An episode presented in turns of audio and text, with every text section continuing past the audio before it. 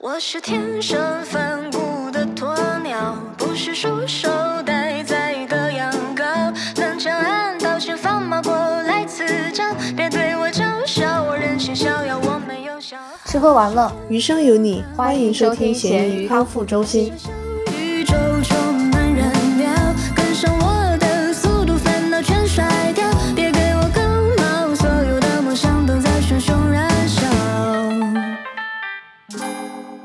好，我是经常做着这个职业就觉得当初自己可能有病的大明。大家好，我是被这个职业带出了一些小毛病的小熊。小，所以你只能叫小熊是吗？不能叫大明。对我如果说有大病的话，就是大熊。好冷呀，这个。我们今天虽然开场有点欢乐，但我们的话题是一个很严肃、带有劝诫色彩的，讲一讲我和小熊的职业病。嗯，比如说，其中之一就是我每次在转场的时候，都试图用丝滑、幽默、风趣的转场。啊那我们开始丝滑的过渡到我们这周的美食挑战。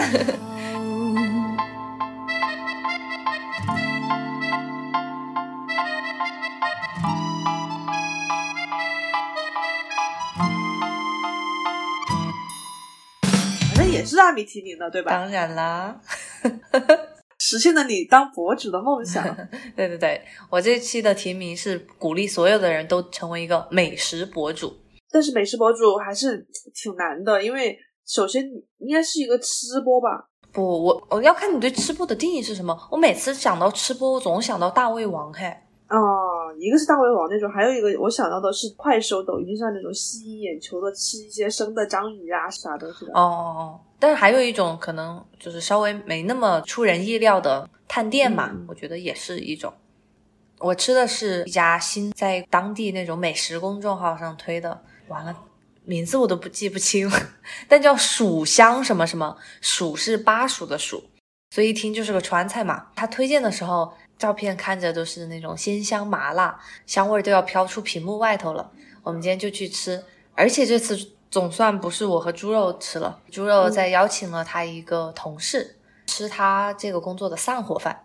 啊，你要散伙了，要去换一个新工作了。，对，下个星期五是猪肉在这个公司的最后一天，但基本上从下个下周一开始，他就不需要做什么活儿了，慢慢的交接整理完就行了。祝贺。他们这个组的话，中国人不多嘛，所以跟这个人关系近一点，就说单独跟他吃个饭，可以再聊一聊，然后之后可以保持关系。选择这家中餐店嘛，因为怕有的人可能没那么喜欢吃火锅的话，也有点尬，所以就中餐百搭一些。对对，可以边吃边喝。哦，但我们都喝的水，啊，我以为中国人之间就会有一点那种酒桌习惯，你知道吧？可能我跟猪肉都不爱喝酒，然后他那个同事也是性格有一点乖乖的，很有礼貌的一个小男生，所以我们就没有喝。我让你来猜一下这顿饭你觉得多少钱？因为它的价格很很出乎我的意料。那就是出乎你意料的便宜。为什么？这么了解我吗？因为你已经吃过很多贵的东西了，我觉得你特意让我猜，不会是很贵的东西。嗯，剧透一下，确实挺物美价廉的。我们来猜一下嘛。嗯，我们点了，我们点了很多凉菜，有夫妻肺片、椒麻鸡、爆炒腰花、蒜泥白肉、烤鱼、虾豆腐羹，感觉好虾呀！你 现在的说法就包括记不住他的名字，还记不住你吃的菜，让我怀疑你是不是刚刚才吃过这顿饭我。就是刚刚才吃过呀。对啊，那你都已经不记得了。因为他这家店吧，你在搜那个店的时候，为了导航方便，我们都是搜它的英文名字。还有就是它那个名字实在是有点古香古色，不叫蜀香什么什么吗？就不会像那种很朗朗上口的，比如说叫老四川呀，什么小成都之类的。好，就这些菜就这些菜，啊，还不够啊，三个人吃很多了。呃，是是很多，然后还有三碗米饭，你猜多少钱？我猜不超过五十。美金吗？在啊想什么？你不说很便宜吗？也没有那么便宜吧，很多菜耶，而且都是基本上都是荤菜。我给你讲个标准吧，比如说我和猪肉平时去吃火锅，我们吃的是偏自助的那种嘛，两个人嗯差不多要吃九十多个美金，八十，你这整的我像吃贵了一样。呃，对呀，都觉得不便宜了。你换算成人民币想一想，就觉得很贵。但人民币它也是一大桌子菜，因为我和猪肉平时真的嗯只点两三个，这次少说也翻了一倍的数量嘛。哦，好，那就一百二然后对对对，啊，真的。硬撑到一百二。但说实话，我是真的觉得和本地的其他中餐比起来，算物美价廉。它那个烤鱼，你想嘛，它是像国内的一大份烤鱼，可能有的人吃的少的话，两个人就只点一份烤鱼了。就里面还有很多配菜。对，啊，但是这家店其实没有很好吃，特别是它那个烤鱼，它里面居然还放了鱼丸，啊我就觉得很凑数，你知道吧？哎，我有一个疑问，哎，在听到这种国外的中餐馆，他会开川菜馆的时候，你有没有问过那个老板他是哪里的人？曾经问过，现在年纪大了，可能反而觉得无所谓或者面子薄了。小时候的时候就会刚出国嘛，特别是就很想见到老乡。我记得以前在波士顿读大学的时候，有一家店，他做的味道很正宗，然后后来就问他是沙坪坝的，就是沙坪坝是重庆的一个区。对一个很知名的区，如果听众朋友不知道的话，好，这就是我的美食博主挑战。叫美食博主是因为这又是我一个新鲜的尝试。作为一个美食博主，你肯定不能老是待在自己的舒适区火锅，你就不断的挑战，而且吃的还挺多的，就是尝一下它的各种菜色，并给出评价，你给了吗？你就是我刚给了呀吃。表示我没有恰饭，很认真的给评价。你这个美食博主当的有点失格吧？首先，人家店的名字都没记住，你怎么推荐给别人？然后吃了什么菜都还想半天。好吧，好吧，我这周是今年第一次买了车厘子来吃，因为美食博主嘛，吃这种也算对吧？强行，水果也是美食，因为真的是我观望了很久的。嗯。我我有一个朋友是在做水果代理，然后他哦每天都会在群里面发各种各样的车厘子品牌嘛，哦，因为他们就是直接从海关那边拿过来，等于说是代理发货的那种，他会比在超市或者其他地方买要便宜很多。嗯。然后我就在他那个群里面一直在看他发的那些消息，我就发现车厘子的品牌真的好多，它就不光是分品种，大家知道品种有什么桑提纳呀之类的，比较出名的是这几个嘛，还有黄车，就是那种有点像中国的樱桃的，黄车，它叫金车，人家叫金车，就是金色的车厘子，哦这是个简称。皮就是粉色和黄色那种交叉的，哦，我们有。还有就是普通的普通的车厘子就是那种深红色嘛。嗯嗯，我猜你这个季节吃的肯定又是什么智利的那种南美洲的车厘子。啊，这都是智利的吧？我夏天吃的时候就北美的呀，车厘子是夏天的水果。然后如果你现在这个反季节吃到的话，你就是南美的。啊，真的吗？我觉得啊、这个我还没有了解过 耶，因为国内吃车厘子都是在冬天。对，就很奇怪。我从去年就开始奇怪了。发现就不光是有品种的区别，还有品牌的区别。嗯像有什么梅花呀、冰熊啊、钥匙扣啊，就是是这些车厘子代理商他们在智利那边的出产地公司的名字，哦哦，还挺喜然后每个。公司种出来的还不一样。我这次买的是叫钥匙扣的，所以它是两个两个一起的。不是，只是他们公司的名字叫钥匙扣。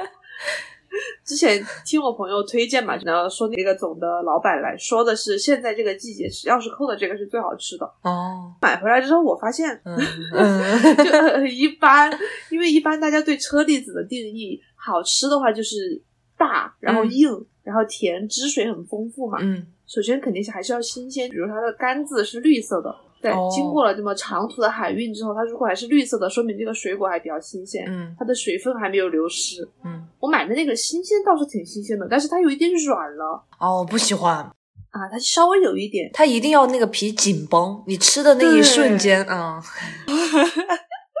你现在才有一个美食 博主的样子，有这个评价在里面。对。所以你喜欢吃车厘子吗？我喜欢呀，但是就像我说的，我印象中它是一个夏天的水果。华盛顿其实有很多的本地的车厘子，我们还有一个很著名的种类叫雪山，这边有个哦山叫 Mountain Rainier，它那儿的车厘子就是你说的那种黄红色的，大家反正经常说是雪山，我也不知道是不是真的在雪山上面摘下来的，但是是我们比较 本地的。然后夏天吃的话都非常便宜，而且很新鲜，在超市就直接能买到，但冬天就没有了。啊，冬天你们就没有了。美国没有从智利去进口车厘子吗？可能有的超市有吧，但我基本上没有见到，然后也不会专门去买。冬天可能就吃吃点柚子、猕猴桃。猕猴桃麦片博主，真的很好吃。我现在冬天每个星期都要买一盒。哎，那你对车厘子的那个大小的，你知道什么几个叉呀，什么 XL 啊，这些是怎么规定的吗？你好像跟我说什么那个 JJ 啊，对对对，但我们这边没有哎，好像都叫车厘子，它可能会标注一下它的产地，比如说是加州的还是华盛顿的，但不会说按它的品相或者大小来分。都是美国本地的车厘子是吗？大部分都是的。哦，哎，我在想是不是因为翻译的问题啊？因为美国它超市里面应该是英文嘛，就是 cherries，它是不是就只是叫樱桃？然后中国国内是不是夏天也有樱桃？你是说国内真的樱桃吗？那个啊，对，就是那小的那种。对对对啊，美国没有专门吃车厘子的。那我吃的是什么？你吃的是是多大的？我吃的是车厘子，不是樱桃。樱桃是亚洲的，美国根本就没有樱桃，只有车厘子。车厘子不就是樱桃吗？不一样的，樱桃是酸的，樱桃也有甜的，不一样。樱桃没有车厘子大，感觉他们俩有点像表兄妹。我感觉他们应该是一个种或者是一个属，但是就是具体的那个分支不一样，是不是？对，但是口感和味道还是差很多。樱桃有樱桃自己的味道。更不说它们的口感了，有点那“橘生淮北则为赤”的感觉。行吧，行吧，你不要老 Q 宋淮南，我就想到胡一天。啊，那价格怎么样？你那个朋友啊，挺贵的。今年的车厘子没有去年便宜哦，因为疫情吧，我觉得去年有疫情啊。按理来说，去年好像疫情更严重，嗯，不知道为什么。就去年好像我记得买了十斤才一百九十多吧，嗯，就是一斤最后就只要十几块钱。而且还挺好吃的那种，但是我今年买的是五斤就要两百，反正我觉得还贵了挺多的。吃起来的话跟去年差不多，可能是因为智利他们受疫情的影响越来越严重，然后减产了啊，有可能。而且今年的车厘子到的时间也比去年要晚一些。也感感觉我要唱出来了，二零二什么来着？二零零二年的第一场雪，到的要晚一些。哎，我想知道美国的车厘子怎么卖的，就价格。你不问过我，五六块钱一磅，一磅是多少？一斤多一点吧？嗯，不对，斤要多些，斤要重些，磅要少些。啊，真的吗？哦，那算起来的话，还是比国内买车厘子要贵一点嘛？你就算现在最贵的就是差不多四十多五十一斤嘛。哎，这样算好像也差不多。不要暴露我们数学不好这个事情了。好好好，嗯。熊熊燃烧，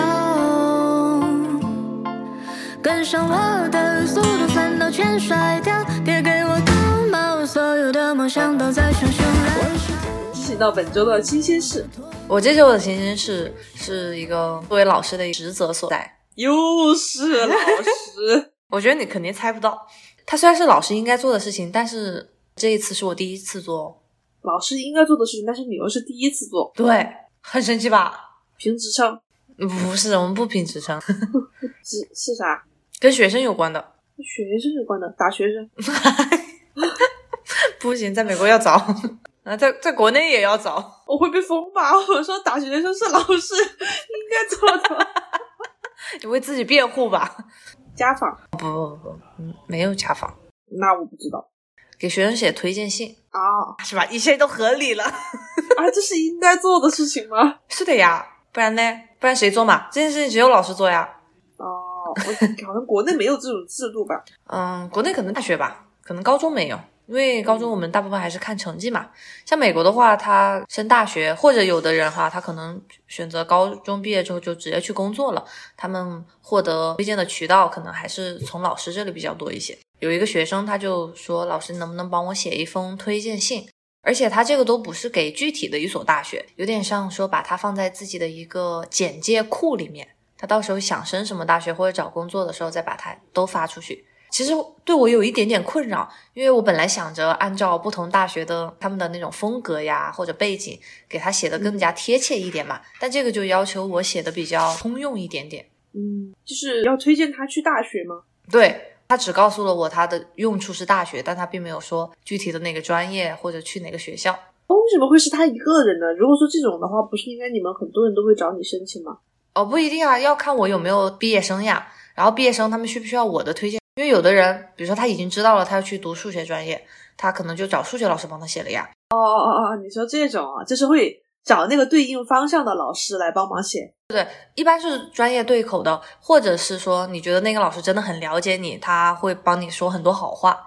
然后像这个学生 他是中文三嘛，他已经学了很久了，而且还有一个嗯，就是客观让他选择我的原因是他现在读的一些课程是我们学校和大学合作的，所以他是在大学上很多的课，在本校上的只有我这一节课，然后要求他有一个本校的老师给他写推荐信，所以他就找到我。啊，这是只因为他只上了你的课，他只认识你。但人家只上我的课，也是因为我的课好噻。那他的中文学的怎么样？还可以吧。他最开始学的还有点兴致，但可能现在要毕业了，而且他确实上大学的课程比较多的话，稍微有点心思更在他可能其他科目上面。嗯，也能理解吧？我觉得总体来说会认真完成作业，然后积极表现的学生。所以我给他写的时候我还很紧张。我其实有很多次找以前的教授要他们帮我写推荐信的经历，我就觉得还挺紧张的，而且不知道大家会写成什么样子。一般来说，这种信是申请者是看不到的。像这次的话，因为他还没有决定到底是发给哪个大学，所以我只能把信交到他手上，所以他还会看一下。然后，但 我本身肯定也是想给他写好话嘛。我不知道会不会真的有老师完全实话实说，你懂吧？就讲的很客观。我尽量，可能还是有点像中国人那种比较圆滑的态度，呃，把他。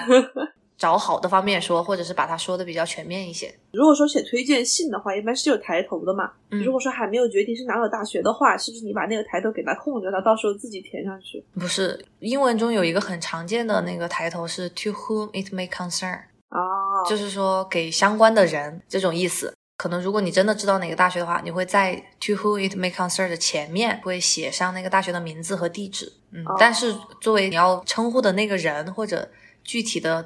部门的话，你不用就写那个抬头就好了。哦，那这样我觉得，如果说我是接收方的话，哈，我会觉得有一点没有被认真对待耶。从中国人的角度，哈，就是你不是专门给我写的，你是给谁都可以，你只是恰好发到我这里来了。嗯，可能因为他现在还是在升大学的初步阶段吧。像我当时升研究生学校的时候，我就是明确告诉了我的老师说，我想升这个学校的这个项目，我甚至还会帮他列好，就是说我为什么要升这个。这个学校的项目，因为他和我的研究方向契合，我喜欢他的导师什么的，说不定就是如果他参考了我给他的这方面的信息的话，他也可以在他的信中写出来。啊啊，对，嗯，我觉得行者你自己的准备工作吧。对对，你给你的老师、你的推荐人更多详细的信息的话，他也能写得更好呀。那他们有没有很满意你给他写的推荐信？我也不知道是不是客套，他说谢谢你呀，就很好呀之类的。但是这是我目前为止唯一的一封，可能之后有更多吧。希望我能保持这份初心，保持那种好奇，然后又为学生着想的态度，一直写下去。如果说你们学校有学生要去当你的学弟学妹的话，我觉得应该都会来找你吧。就是你们大学，然后你那个专业的话。哦，对，好，那你的新鲜事是什么？我的新鲜事就是昨天我们所开年会嘛，第一次带家属去参加年会，因为我是每年都会负责我们所的年会的节目策划。包括什么 PPT 啊，然后音乐啊，都是我去做的。有钱吗？没有，义务劳动。我每次就说，哎，我不做了，你今年换个人嘛。然后我们行政就会跟我说，你还是党员，你现在是预备党员，你要敢为人先，就这样威胁我，你知道吧？但是你们锁头应该很多都是党员吧？对呀，他就是找了这么一个说辞来说我而已。嗯，因为我就是占了这个便利嘛，我就把小新加进去了，因为他本身唱歌唱的还是挺好的。我一直就跟他说嘛，属于是我这辈子见过的活人里面，没有见过几个比他唱歌唱的好的人。我算什么？我觉得他唱的比你好。认真的，真的。小熊，你能不能圆滑一点？我也没有真的跟他争个高低。男生男生不行，男女 男女混合我也要比他高，男女混合，你们俩一样，好吧？不行，这种事没得商量。啊，好好好，你你最好，你最牛。我们两个为什么会聊起天，就是因为我在他朋友圈点了赞，当时就是他发了几个他自己弹吉他，然后自弹自唱的视频。嗯，这次年会我就是想让他去弹吉他，然后我给他用尤克里里伴奏，你不拉你那个二胡了？神经病。然后我们俩去唱歌嘛，嗯就那他自己唱嘛，我去伴奏嘛。嗯所以我们本来把乐器都带到现场了，嗯试了一下那个话筒，实在是收不了音。它可能是话筒太干了，就收音范围很小，嗯，基本上只有把它那个话筒塞到琴箱里面才能传出那个声音来。然后我就只有在现场放弃了。你们场子很大吗？不是，是那个话筒的问题，我说场子小的话，你就不要话筒了噻。不行，因为现场五十个人左右吧，但是有很多小孩子，然后小孩子会很吵闹嘛，会听不清楚，所以说只有在现场马上就把我之前准备的伴奏拿出来给他唱，然后就自己去独唱了一下，确实唱的还是挺好的，属于是我们所里我参加过的年会节目最高水准。因为小新真的太偏爱了。不是不是，就客观的说啊，人家有优点还是要夸一下的，这是为数不多的优点了，知道吗？我承认他优秀，我只是不能允许他比我优秀，或者是你认为他比我优秀。啊，你在我心目中是最优秀的啊！如果说你来参加的话，我们年会水准又要拉高一截。我期待你回国的那一天。等着蓬荜生辉吧。哦，最好笑的事情是，昨天他唱完了之后，本来大家当时就是说嘛，真的唱的很好。嗯然后今天早上有一个我们所是今年新来的律师，我在一周之前刚刚加了他的微信，嗯，他今天早上专门给我发了一个微信说：“你男朋友唱歌唱的好好哦。”咋干嘛？他有拜师学艺吗？我就觉得好奇怪，我不知道。然后我就给他回了一个哈哈哈谢谢夸奖，他就没有回我了。他可能想了一晚上，他可能自己练了一晚上，觉得嗯还是他唱的好。还 是个男律师。哦，还有另外一个有点好笑的事情，当时在把小新加上去了之后，我们节目单本来都已经确定了，然后这个时候有另外一个女律师过来跟我说，她老公也想上去唱歌，我就一下子产生了竞争意识，你知道吗？我就想一定不能比他差，但是我说我很有信心，肯定不会比你唱的好。这个人是改了几次，最后是定了一首粤语歌。啊，我昨天去的时候不是拿了尤克里里嘛，他最开始还把我的尤克里里拿去，他自己在那儿弹了一段。啊，我我有点震惊，你知道吗？因为他真的弹的挺好的，他弹的比我好。我就想，完了完了，不会被比下去了吧？这只能说明他虽然弹琴弹的比我好，但是唱歌唱的没有小新好。哎呀，这 你真的太自降身份了。知道吧？女人总是有一点竞争心在里面，行行行，这就是我们欢乐的年会。哎，你们年会有抽奖什么的吗？发哎钱？有嗯，有啊，每年都有会分一二三四等奖，最后有一个什么都没抽到的幸运奖。我们抽奖是这样的，就是他先抽四等奖，然后抽三二一嘛，嗯最后四四三二一都抽完了，没有的人都是幸运奖。就是所有人都有奖，对对对，哦所有人都有奖。所以最后一个抽奖抽第一名的时候，很紧张。有可能会剩下了七八个人，这七八个人里面只有一个是幸运奖，但是他们都在期待自己是最幸运的那一个，就一下子从天堂到地狱。那你得了什么奖？我四等奖四等奖是什么？应该是一百块吧，我都没有打开，我就不报信息。一等奖是什么？一等奖应该是八百块，哦，幸运奖呢？幸运奖应该就五十吧，哦，还是可以。或者是一百、两百、三百、五百、八百你快打开看一下啦。啊，就是这种我都没有打开。历年的最高奖励是二等奖，是嗯五百块钱。哦，那还可以。但是我今年有幸获得了我们所里的优秀律师奖，应该再有一千块可以可以，要成为高级合伙人了吗？啊，那倒没有，我不配。快了快了。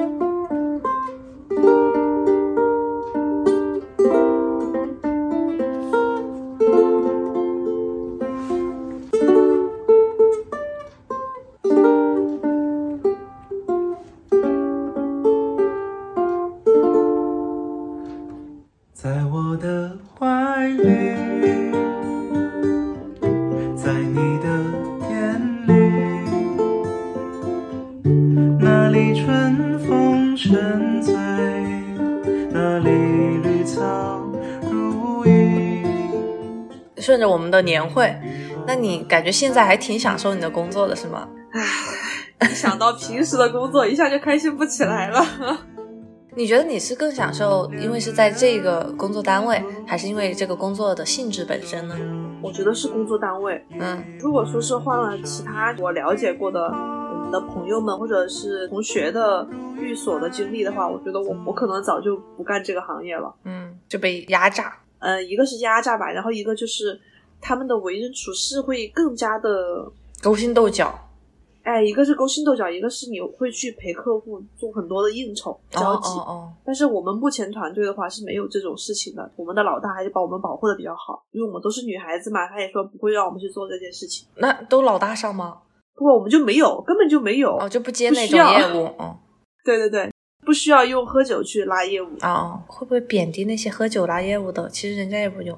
明白这个也是很重要的一环，而且我们团队的业绩，说实话，就是在律师当中不算特别好的。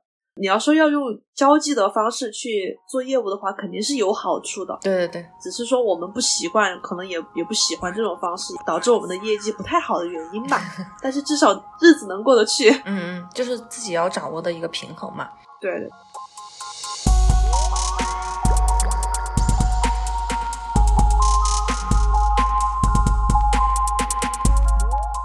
那我们今天讲题目呢是职业病。就虽然我感觉小熊很热爱自己的工作，嗯，那倒没有。但是我觉得或多或少的还是会受到一些摧残吧。我们先讲那种身体上的一些，因为这份工作它的工作性质、你的工作习惯而导致身体上产生的一些不好的毛病吧。我觉得对我们律师行业来说，尤其是像我们这种非诉团队的坐班律师，嗯就是每天会像普通白领公务员一样的，最大的毛病就是骨头的毛病、肩颈腰椎的毛病，嗯嗯真的还蛮普遍的。我们办公室基本上，我跟另外一个同事可能一个月都要去一次那种按摩店，我们俩会约着中午午休的时间就去按一次。他就是肩颈会很疼很疼，基本上犯病的时候就是直接头都抬不起来的那种。然后我就是因为之前学习太努力了，真的吗？不是游戏 有一点轻微的腰椎间盘膨出，膨出和突出是一样的吗？膨出是最轻微的一个等级。哦，刚刚开始发病的时候，但如果说不注意的话，以后会越来越恶化。但是如果说你注意的话，你也不会好，你就只会维持现状，因为这个哦东西就是治不好的。哎呀，你们的办公场所的设置的话，是普通的那种桌椅吗？因为其实现在还还有挺多的新产品，比如说升降桌，就让你可以站起来。我今天刚刷到一个微博，就说除了躺平之外，站起来是对你的腰部的压力最小。对对对，是我也是得了腰椎疾病之后，就特别关注这方面，要么就躺着，要么站着是最好的。嗯但是站着也不能站久了，就是偶尔起来活动一下，我觉得很好。但是建议我们所就是一个比较老的所，因为嗯我们所有的合伙人年纪都比较大了，然后嗯办公室也挺老的，所以我们的设备还是比较老的那种，桌椅都是老式办公用，品大家可以想象的。椅子就是那种普通的滑轮办公椅，那那你可以自费买一个好一点的吗？其实有的电竞椅还挺好的。但是那个隔间很小，你嗯买那种很大的椅子，它会放不下。嗯，我自己之前有买一个那种靠腰，哦，就是网上之前不是有很多人在推嘛，叫米乔的，哦，可以打气，你可以自己控制靠腰的厚度，嗯可以调节嘛。嗯然后我买来之后，我发现确实好用，但是我的屁股没地方坐了。就是 你知道，它的椅子座椅面积是固定的，你如果放一个东西在后面，你的屁股就要往前移，我就被迫放弃了。哦你有买过那种小的按摩仪吗？啊，我自己家里面有有备很多的，但是你忘记用我没有忘记用，是因为它太痛了。哦。我觉得这是国家的电动按摩行业需要进化的一个方向，以后可以设置一下自己设置按摩的滚头所在的位置，啊因为每个人他身体构造肯定是不一样的，我想按的地方肯定也不一样，我只有自己去设置它要在哪里按，然后你再让它运作起来，嗯嗯，不然的话，我自己买的那个按摩靠垫，我是躺上去就会感觉它在我的骨头上硬磨，就没有按到我真正应该放松的位置。嗯，或者你就买个小的按摩球，或者像筋膜枪那种东西，你可以指哪打哪。筋膜枪我也有。用呀，我我在用，我还有一个那个最近比较流行的贴电极片的那种哦，颈椎按摩仪。所以还是有一定用处的，是吧？哎，那个是真的很有用。我是之前有一段时间有点落枕，我好像讲过吧，我有点落枕那次，就是最后靠那个颈椎按摩仪帮我按好了。嗯啊，我们节目好适合代言啊，做推广，我们这是真心的在推广。对，请各大按摩仪厂家联系我们，我们很愿意接使用。嗯，那除了腰部这种骨头上的毛病，还有吗？我觉得像我们这种坐办公室的人，可能最多的就是这种手机病啊，还有颈椎、腰椎的问题。嗯那像你们老师的话，应该是站着比较多吧？对对对，我今天想的就是，其实站久了也不舒服，因为我不是说美国的课间很短嘛，五分钟，所以基本上那五分钟发发作业、整理一下桌椅，不会坐下来。如果连着的话，有的老师甚至可能一整天五节课，就差不多五个小时都是连着站着的。哦，特别是我的脚，有时候会有一点点肿，感觉那种。但我觉得总的来说，这方面可以忍受。比较大的一个问题是不吃午饭，不按时吃午饭。我不是两点钟下课嘛，嗯，以前是一点钟，所以我就会忍到下课了回家一起吃，因为那个时候吃的时间宽裕一些，心情也放松一点点。长期下来，我觉得中途还是会太饿，对身体不是特别好。是因为美国人的餐饮习惯就这样吗？嗯，因为美国人他们把午餐当做工作餐嘛，也习惯了那种冷食的，像三明治或者沙拉，简单的将就一下，感觉更多是一个以补充能量为目的的吃。我自己吧，可能是我的 问题，我喜欢享受的，慢慢的把它当做一个生活的一部分来吃。那美国学生他们就是等于说在课间五分钟快速的嚼一个三明治这样吗？哦，他们有午餐时间，午餐还是有二十到三十分钟吧。哦，但也不会像国内，国内一般是一两个小时嘛，还有午休的时间。学生餐厅他们的配的菜，我反正觉得不是很健康，有像炸鸡块、薯条那种东西，稍微健康点的就是沙拉了，但肯定不会像国内，我觉得更加营养均衡，至少看上去是热气腾腾的饭菜。然后也不会是那种油炸的比较高油脂的食品。你们有自己的办公桌吗？每个教室有呀，美国老师他是有自己的教室的，是学生每节课换嘛。但我的问题是我在两个学校教，所以我这儿教完了之后，我就要马不停蹄的奔向下一个地方，这也是一部分原因。我就是刚开车到下一个学校之后，我就懒得用那个时间吃饭了。哦，我本来还想说，如果说你的办公位置比较固定的话，你可以每天带一个那个自热饭盒。哦，我有，我有时候是哪怕带了东西，我都不想吃，就因为真的那个时间赶了，我就觉得没心情吃。你这个有点 享受。对对对，我一定要就有个综艺看着吃，要求太高了。但但我觉得这反正有一部分是因为我的职业带给我的，或者是任何职业可能都会带给我这个困扰。对 对对，午休时间太短了，确实，我觉得，嗯，可能从中国人的习惯的话，对对对只要中午没有午睡啊，或者怎样，下午真的很没有精神。那你的休时间还是挺长的吧？所以午休不会给你造成困扰。对，但是我们不会很推崇去午睡。我哦们的 领导们基本上都是不会午睡的。啊，你们不是老领导吗？那个老领导他会午睡，但是小领导他不睡，就是真正管着我们的领导他不睡觉，而且他的早上到的也特别早，晚上走的也特别晚，就会让我们很焦虑。卷你们吗？但是他自己来说的话，他就是有很多事情没做，工作效率太低了。是因为他事情太多了，他要管的事情太多了。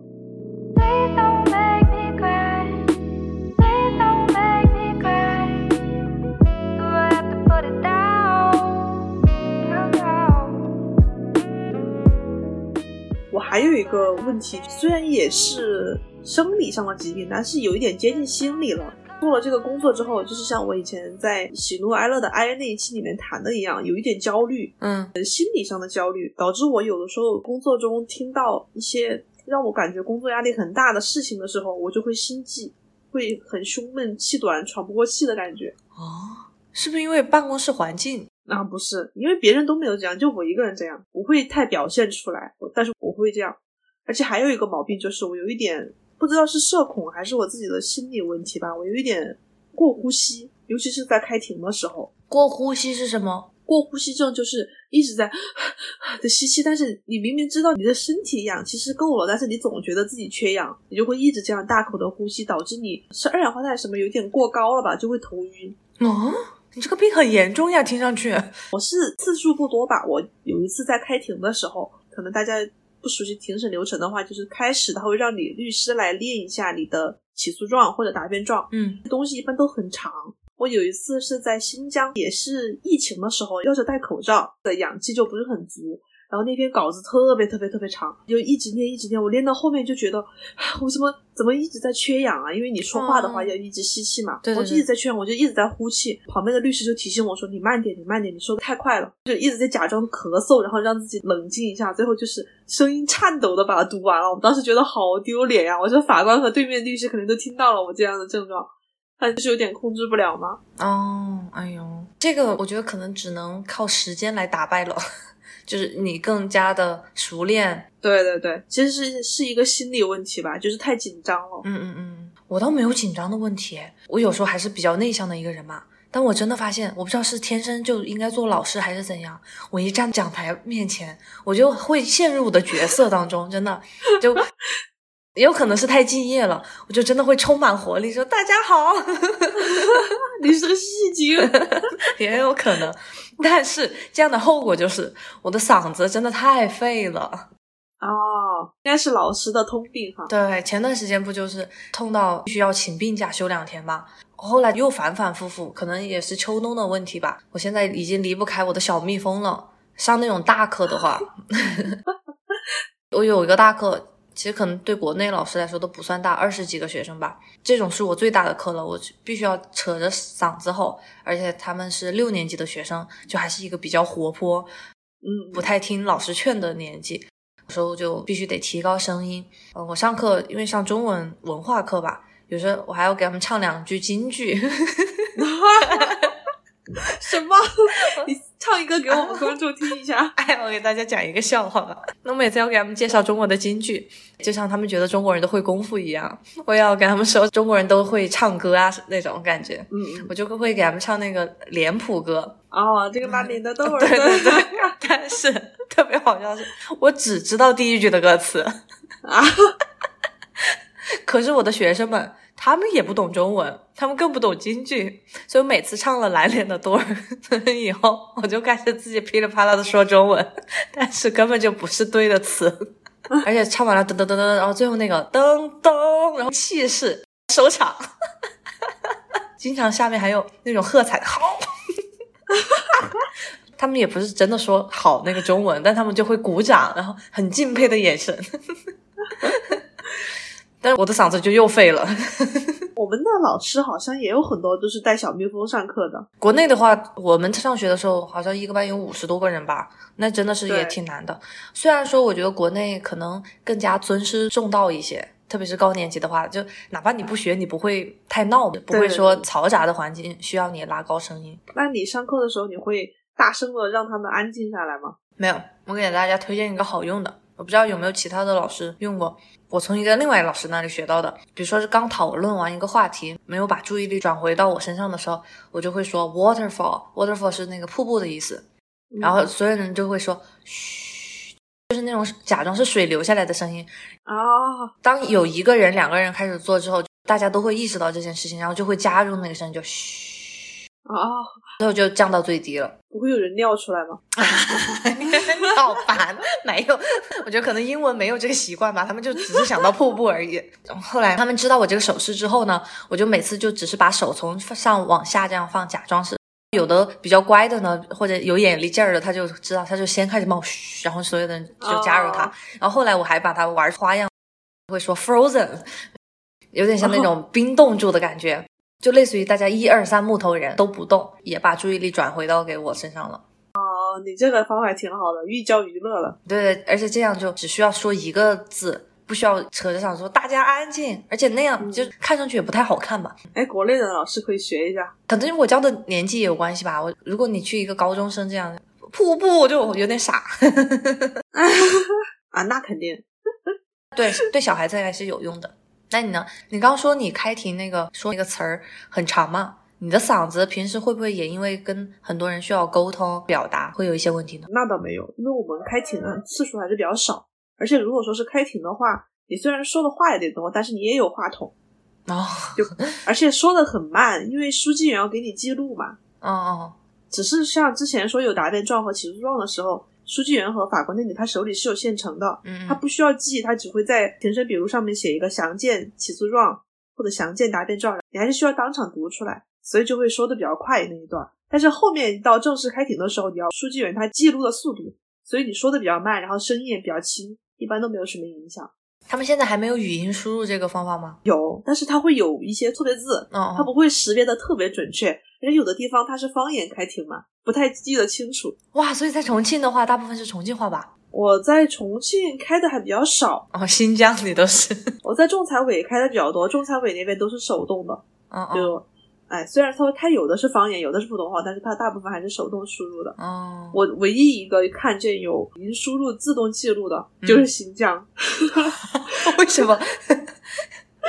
真的就在其他发达的地方我都还没有见到过，嗯就唯独在新疆。哦，我不是说新疆不发达的意思啊，它的司法系统我觉得确实还是做的挺好的，包括它的语开云庭，就是网上开庭，嗯，还有这种语音输入记录，我觉得都还蛮不错的。呃新疆他们会讲那种少数民族的话吗？有我们的当事人没有少数民族的人，但是我在他们的立案庭见过有少数民族的人来立案，嗯他就是跟那个书记员说维语。如果说立案庭的那个书记员他只是一个汉人，他不懂维语的话，他会不会把他引到另外一边？嗯啊，什么叫引到另外一边？有人给他翻译吗？因为一般新疆的法院应该他的公务员的配比是有要求的，你哦必须要有一定数量的少数民族在里面，就会帮助这些只会少数民族语言的人。来负责这件事情？对对对。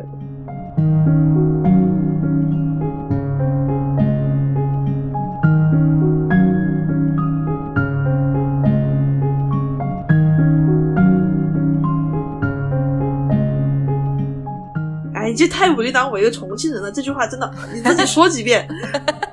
好，那我们就很自然的转到下一个话题，职业病。这种是因为出于你的职业习惯，像比如说每次播客 小熊讲一些平舌翘舌或者呢了不分的时候，我的职业病就会犯，真的是心里很痒。说实话，我的普通话以前也没有很好，包括我的英文什么的，但可能真的是因为职业的要求，让我不得不越来越敏感，对自己也有很多的要求嘛。所以当比如说我说少数，完了，是不是？你试一下，少数民族，多说几遍。少数民族，就脑子里多想几遍之后，还是会熟练了。你说一下少数民族的书记员。少数民族的书记员，没有了，相当于就是大家自己的一个基本的职业要求嘛。所以，嗯，就像你法条应该不会背错吧？我不会背法条。那可能是我的误解了，甚至涉及到，虽然嗯，我一般是教中文，但是我听到有的，比如说像猪肉这样的英文发布标准的时候，我的心里也会很难受。真的不是说瞧不起他呀，或者是 嗯呃高高在上，而是就职业习惯会跟心中那个我觉得正确的方式做对比，就很想纠正。我也有这样的习惯，但是可能有点不一样的是，我对发音没有太痒，我比较痒的是错别字。你说打字吗？啊，不光是错别字，还有还有就是语法，打字也很严重。我我一般在我自己打完一句话之后，我会看里面有没有错别字，然啊后会纠正过来。最最最严重的是，我现在看到的地得三个字，我就 用错的人，我真的超不爽。我这我现在就是在一首歌词里面，如果说看到他把地字用正确了，我简直是感恩戴德的程度，你知道吗？最近有一首歌，我忘了是哪首了吧，就是他那个歌词里面写对了，嗯，我当时在车上，我看到这个歌词，哇，这首歌居然把地字用对了，我心里面就给那个作者点了个大拇指。哎，你们会不会合同或者是法院需要的文件对你们本身就有很高的要求吧？啊，本身没有要求，啊但是我们会对自己有要求。所以如果他发现你们做错了，是语法上的错误、书写上的，他们会告诉你们吗？还是就无所谓？不会，这种一般的小的错别字或者说是语法的错误，只要在理解上面没有出问题的话，都是无所谓的。嗯，但是我们会对自己有很高的要求，出现这种错误会让嗯别人觉得你很业余，不对对对专业嘛。嗯嗯嗯，而且一般来说的话，法院的文书和这种公文，包括政府公文和公司之间的发函，嗯它的措辞也是有要求的，你不能写的太白话了，你不能说你们来我们这边干了什么什么，也会用一些专业的术语嘛，比如贵司啊，然后开头要写一个什么感谢贵司的什么什么，最后要写一个顺送伤旗啊，或者哦。望父为盼呀之类的词。哇哦，好高级呀、哎，那你会不会，比如说在给家人、朋友说那种生日、新年祝福的时候，也一不小心就变成了 那倒不必。我在生活中的用词还是很普通的，很口水化的。嗯嗯，但是，一般到写函的时候，或者说写法律意见书这之类的东西的时候，会注意很多。我有一个事情吧，朋友也跟我一样有这种强迫症，嗯当然他也是我大学的同学嘛，就是本科的朋友，也是学法的。他当时是给她的男朋友发了一篇小作文，她发了之后，然后发现不能撤回了，就特别烦躁，然后就发给我看，说你看一下，你知不知道我犯了什么错？嗯我看了一篇之后，我发现哎还好吧，除了最后他把那个应该是德，他打成了的，就是很多人现在就有这种用法嘛，会把的地得打成就所有字都用的来代替。嗯嗯我就说还好吧，就这个德字打错了吧。然后他说对，他你是第一个注意到的，我就在想。是不是我们是学法的通病，就会对这些错误的用法格外的注意？嗯，中文老师也会注意到的好吗？你知道吗？的地得教英文学生真的很难教，嗯，对，包括中文中国人你自己在理解的时候，你也要需要看它，比如说是跟动词还是跟形容词在一起。涉及到英文的话，你要用英文解释懂了，但是他在用的时候又不断的搞混，因为他发音也很像嘛。嗯嗯，所以至少我会注意到的，下次发给我看看。生活中太多了，我觉得现在好像基本上都没有人注意这个什么地方该用 d，尤其是 d 和的之间用错的特别特别多。等一下，我们可以请大美老师给大家讲一下这三个字怎么用吗？在考我吗？比如说最常用的的，它是用于比如说我的东西、你的这种属于性的，或者它是加在形容词和名词之间的漂亮的房子。第二个的就是那个地方的地，它的另外一个读音。你快乐的唱歌是用在副词和动词之间。得的话就是表示它的它的程度、它的后果，比如说他跑得很快，懂了吧？我懂，给你点赞。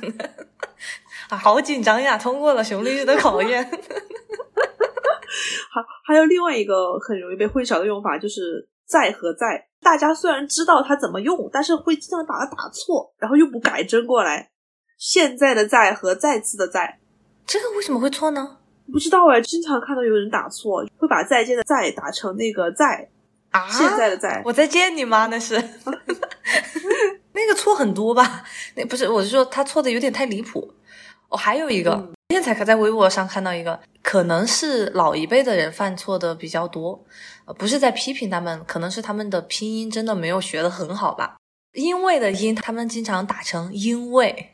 对对对，我是可能两三年前吧，我有一次回国看我姑妈发微信，我才发现原来她不会拼音的。啊，我爸妈也不会，他们都是打五笔。现在五笔在手机上没有了之后，都是手写。我觉得我爸妈好像会拼音，但反正有的可能长辈他们是不会拼音的，所以他们是手写那个字，我觉得很神奇，因为我们从小学拼音嘛，对，我以为所有人都会拼音。其实五笔是一个很神奇的用法，但是我现在都我都不会那个东西。我还有一个这种类似于用法的，就是标点符号。嗯因为我们现在每个律师他又对这个东西的讲究程度不一样。我每次在看到别人这个东西的时候，我都会很想去把它纠正过来，我会帮他们改过来。就比如最近我们有个同事写了两个公司之间签了很多份合同，然后合同都是书名号嘛，他在每个书名号中间加了顿号，我当时就告诉他，书名号中间不要加顿号。哦，就比如说 A 这本书和 B 这本书，你就写嗯 A、B 就行了，而不是 A 顿号 B。对，如果说是并列的话，你就直接书名号就是间隔了，不要再加顿号了。哦，我都没有，我都不知道这件事情耶。我的学生不会写两本书的名字，他们只会用书名号写在他们的作文标题上面。但是书名号这个也教了他们很久，因为英文没有书名号，包括那个键哦对盘打，他们首先要确保在中文输入法，再用 Shift 那个键才能打出来嘛。嗯每次要教很久。哦哦哦，美国那边是不是用英文的话，就是斜着写就是书名了，是吗？要看它是论文还是书，一个是斜体，一个是加双引号。啊，我觉得不同的语言也有自己的一些格式规范吧，对，都是熟能生巧。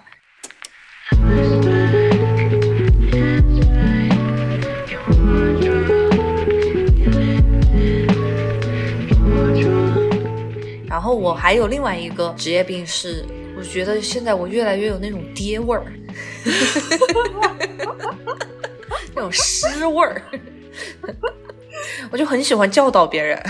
啊，我发现了，关键是有时候其实我自知我自己也不是一个完美的人嘛，但我我很擅长于发现别人的错误，然后并对他们提出建议或者强迫。可是我对自己的要求却没那么高。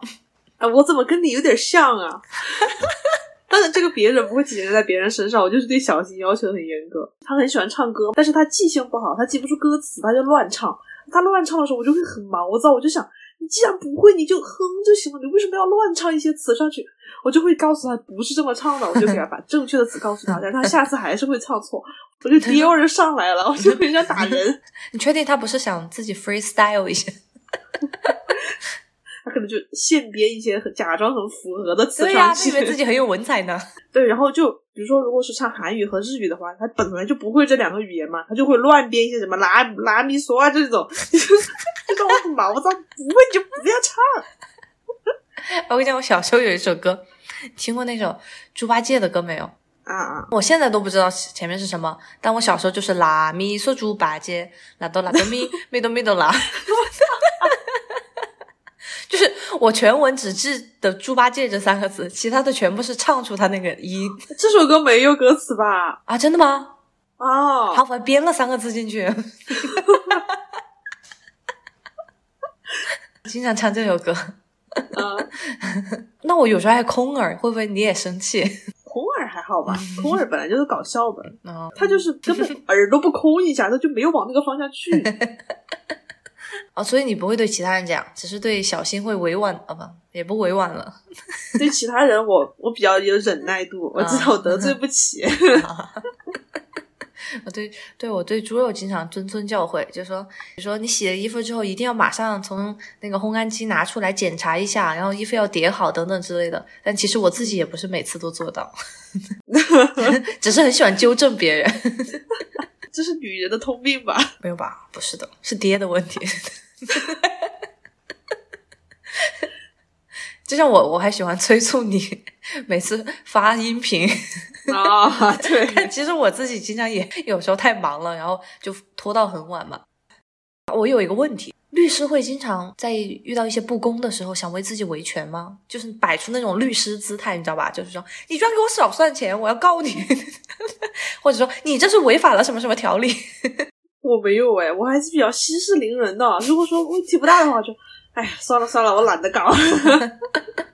因为像很多电视剧里面，你懂吧？他们可能会刻意的刻画出那样的形象，就会觉得我觉得这个职业有一个好处，就是你在遇到跟你自己切身利益相关的事情的时候，你会去认真考虑它到底正不正确。当然，你要不要选择去维护是你自己的问题，但是你能知道这个事情该不该维护，或者说这个事情到底正不正确。比如说你去买房子签合同，你会很认真的看购房合同条款。当然，我觉得会比普通人对其中的陷阱审查的会更加的方便一些，就是你更容易看出来它到底有什么对你不利的地方。嗯嗯，当然，应该是法律行业都有这个，对呀、但是你这种情况，你肯定会说出来呀。如果他真的对你不利，嗯，不一定，因为购房的话一般都是格式合同嘛，那你看了不就自己闹心吗？你又做不了什么事情。那你也能知道啊，就是你知道它的风险点在哪里，你可以去规避嘛。就是你在签之前，你肯定要看嘛。如果说它不正确，你不签不就行了嘛？如果说确实风险很大的话，嗯嗯嗯，所以大家不要找律师帮忙，没有用的。有用的，可以给你想一下后路。比如说，之前我有一个阿姨来问我，我就看了她那个合同，它是一个装修公司的合同。